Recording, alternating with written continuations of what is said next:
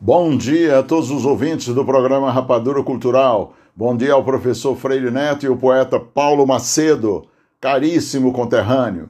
Falando de Santo André, São Paulo, o professor Afonso Cesário de Souza. Semana passada eu falei de saudosas lembranças do meu pai, senhor Nozinho do Tipi.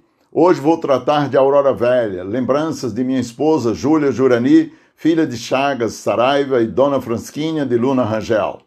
Você está lembrado, meu caro poeta Paulo Macedo, que existem controvérsias e dúvidas do local certo onde a nossa cidade Aurora se originou?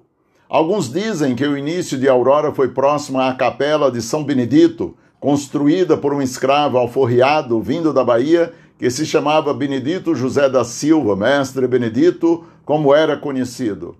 Você sabe, poeta, que ele foi até a corte no Rio de Janeiro pedir donativos ao imperador Dom Pedro II para a capela que pretendia edificar?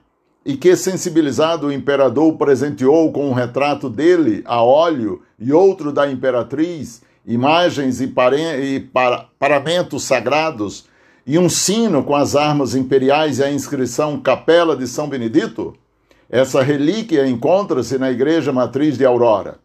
Quero abrir um parênteses para convidar o povo de Aurora a ajudar a Secretaria de Cultura e Turismo a recuperar as demais. Retomando. Outros asseguram que Aurora se iniciou próximo da capela construída em 1823 na fazenda Logradouro pelo coronel Francisco Xavier de Souza para atender pedido de sua mulher. Essa capela foi dedicada ao Menino Deus, que até hoje é o padroeiro dos aurorenses. Ou será que Aurora, antigamente chamada Venda, iniciou-se no local hoje denominada Aurora Velha? Vamos deixar essa questão para ser respondida com mais tempo pelos nossos abnegados pesquisadores. Eu fico com a resposta e a poesia do nosso ilustre poeta aurorense Francisco Leite Serra Azul. Abre aspas. À margem do salgado instalou venda de comida e bebida Dona Aurora, que servia de oásis, rancho e tenda ao viajante, acolhendo-o a qualquer hora. Era ribeira a que sulgava a senda, do litoral ao Cariri outrora. Vem depois uma igreja, uma vivenda, outra e mais, e em povoação se enflora. Não sei se o mais é tradição ou lenda, sei que foi vila e que é cidade agora, e sua história é trágica e tremenda. É a terra do meu berço que, embora tivesse o nome mercantil de venda, tem-se hoje o nome fúlgido de Aurora. Fecha aspas. Seja como for essa controvérsia em torno de onde nossa cidade se originou, para Júlia não muda em nada o seu orgulho de ter nascido em Aurora Velha. Ela lembra do velho e amplo chalé onde nasceu, construído com tijolo à vista no meio da ladeira que seguia para a capela São Vicente de Paulo.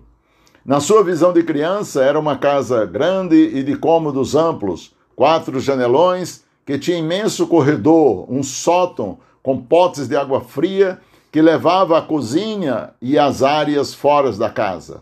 Deixo com a Júlia o registro de suas últimas lembranças na visita que fez à Aurora Velha o ano passado. Abre aspas. Visitando a Aurora Velha, buscando o meu passado, bati de porta em porta e tudo foi registrado. Os amigos que lá deixei são poucos que lá estão, porém me receberam tão bem que lágrimas lacrimejaram. Quantas sentidas saudades quando adentrei minha antiga casa. Pouco vi do que lá havia, da época que lá vivi. No ímpeto, lá eu entrei. É... Como é difícil lembrar do meu já distante passado, hoje lembro, sinto saudade de épocas que me inspiravam, sonhar, resplandecente viver. Fecha aspas. Vamos preservar nossa história e nossa cultura, pessoal. Espero que tenham gostado das lembranças de Aurora Velha. Bom domingo, sejam felizes. Sigam-me pelo Instagram, arroba Afonso Souza Liderança. Continuem ligados no programa Rapadura Cultural, esse doce de informação.